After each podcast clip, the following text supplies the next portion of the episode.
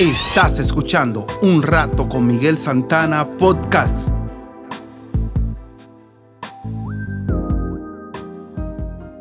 Hola, ¿qué tal? Gracias por sintonizar Un Rato con Miguel Santana Podcast. En este episodio vamos a estar hablando de lo que es emprendimiento. Voy a estar concientizando y hablando un poquito de lo que es emprendimiento Ahora voy a leer el versículo Romanos 5, capítulos 3 y 4, donde dice la palabra, y no solo esto, sino que también nos gloriamos en las tribulaciones, sabiendo que la tribulación produce paciencia, y la paciencia carácter probado, y el carácter probado esperanza. Gracias, Papá Dios, por permitirnos estar delante de tu presencia. Tuya es la gloria y tuya es la honra en el dulce nombre del Señor Jesús. Amén.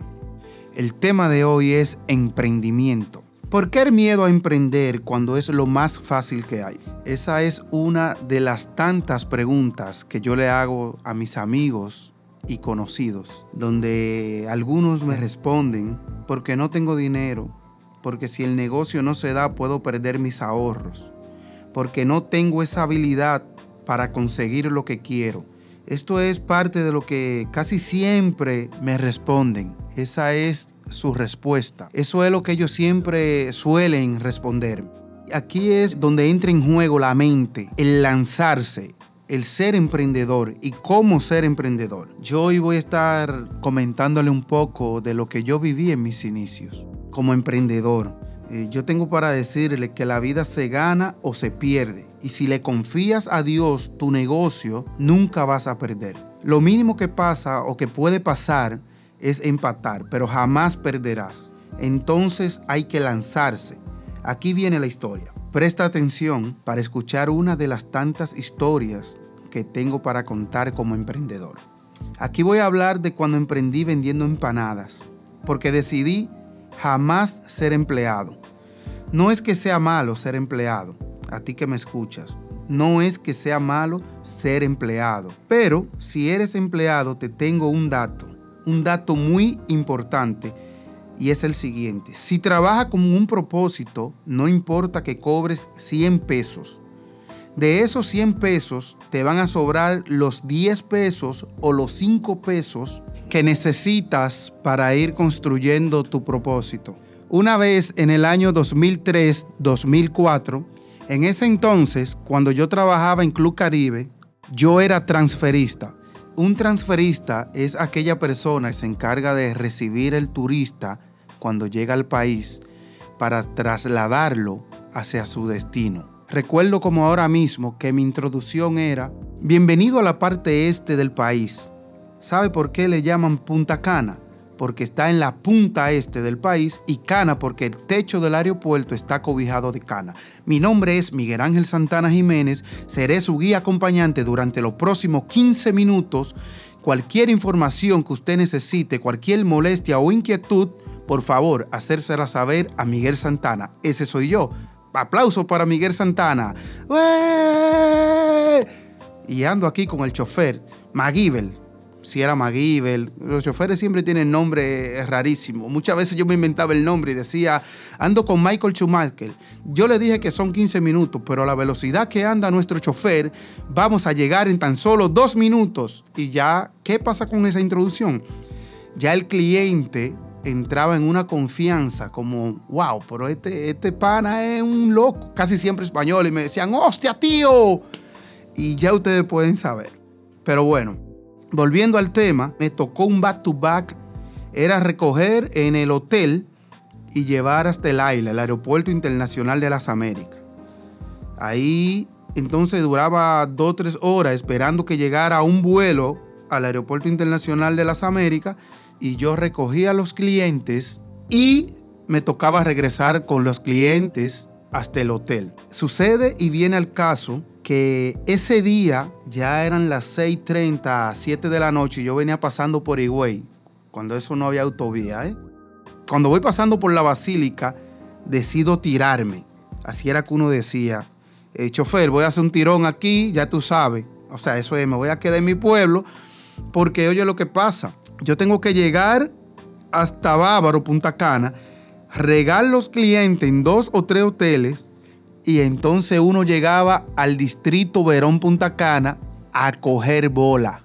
A lo que en mi país le llamamos una bola, en México es un aventón, en Puerto Rico es me das un pon, en Honduras un jalón y en USA y gran parte del mundo dame un ride y así sucesivamente. Para luego entonces llegar a Higüey, que es donde vivo, en un promedio de 11 o 12 de la noche. Ese día sucede y viene al caso que la jefa, la supervisora mía, Mariana, una argentina, estaba en el primer hotel donde a mí me tocaba llegar. ya ustedes se pueden imaginar. Mariana me llama y me dice, a ver Miguel, eh, ¿por dónde vienes?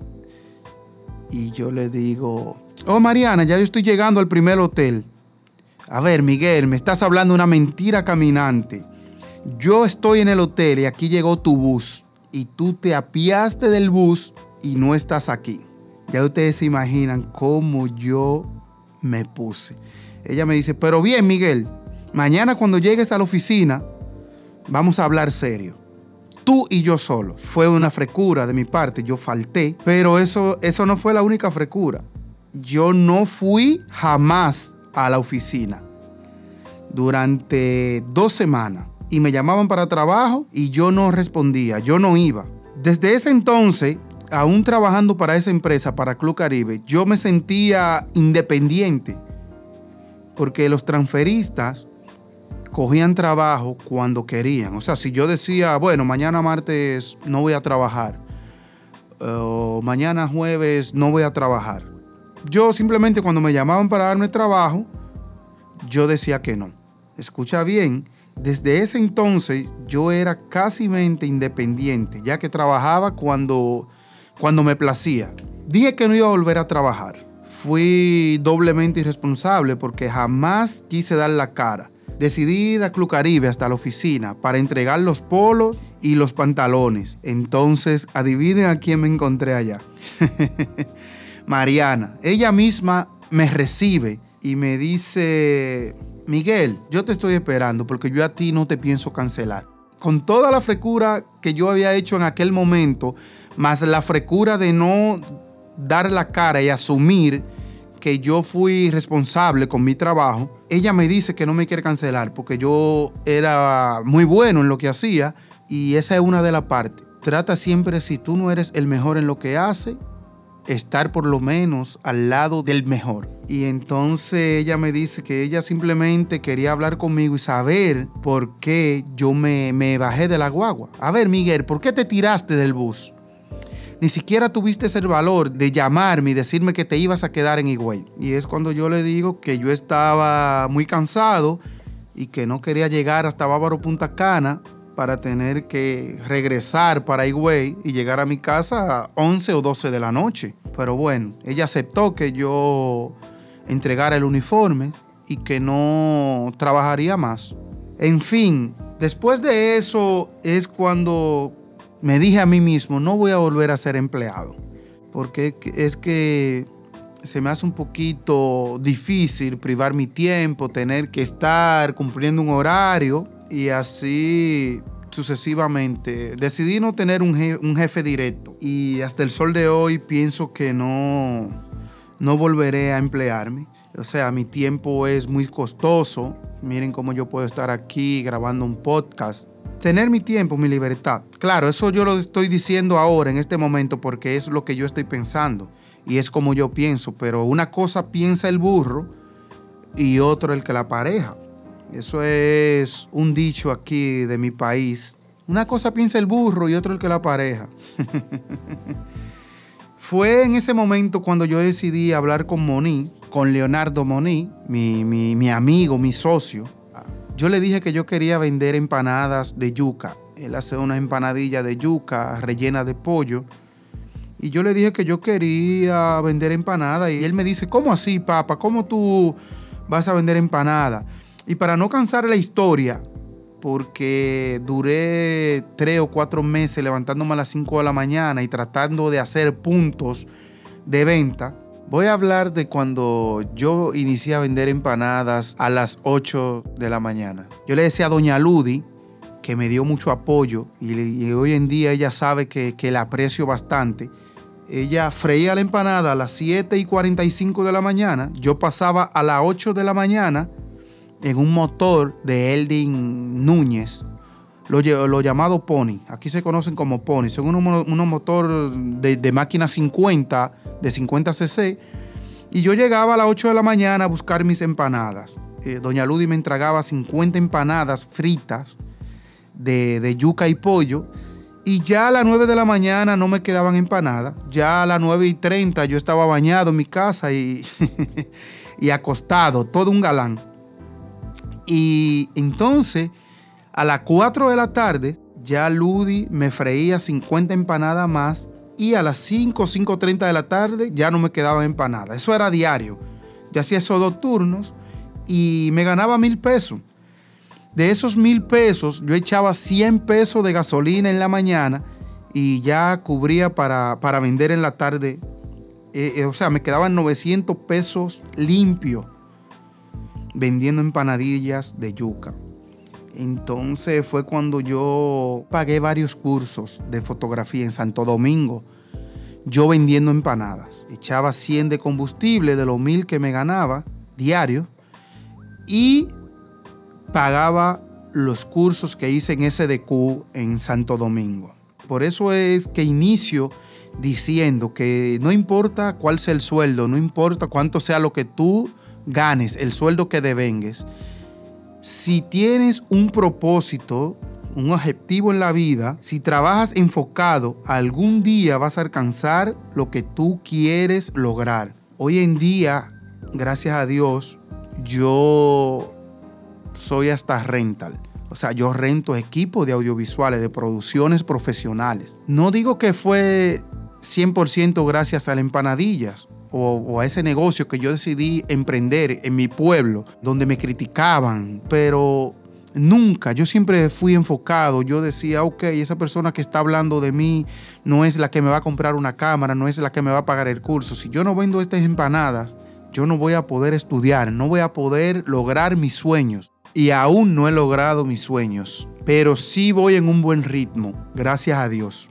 Tú que estás escuchando este podcast, este episodio, que serán más, vamos a tratar de hacer una serie de uno, tres a cinco episodios de emprendimiento. Aunque el tercer podcast sea hablando de ya de fotografía o de video, del negocio, el bar de jugos que tengo, pero van a venir dos o tres episodios más de emprendimiento, porque yo no solo vendí empanadillas, eh, fueron muchas cosas, o son muchas las cosas que yo he hecho en el trayecto de mi vida. Y siempre enfocado, siempre puntual, siempre responsable. O sea, eso cuesta más que la misma calidad que yo entrego hoy en día en un trabajo de audiovisual. Eso cuesta más que un jugo de lo que se hace en, el negocio que yo tengo, en el bar de jugos que tengo familiar. De verdad que yo me siento bien cuando yo comparto. O sea, yo no estoy hablando de que yo leí un libro de superación personal y por eso estoy aquí hoy hablando. No, no, no, no. Estoy hablando de cosas que yo viví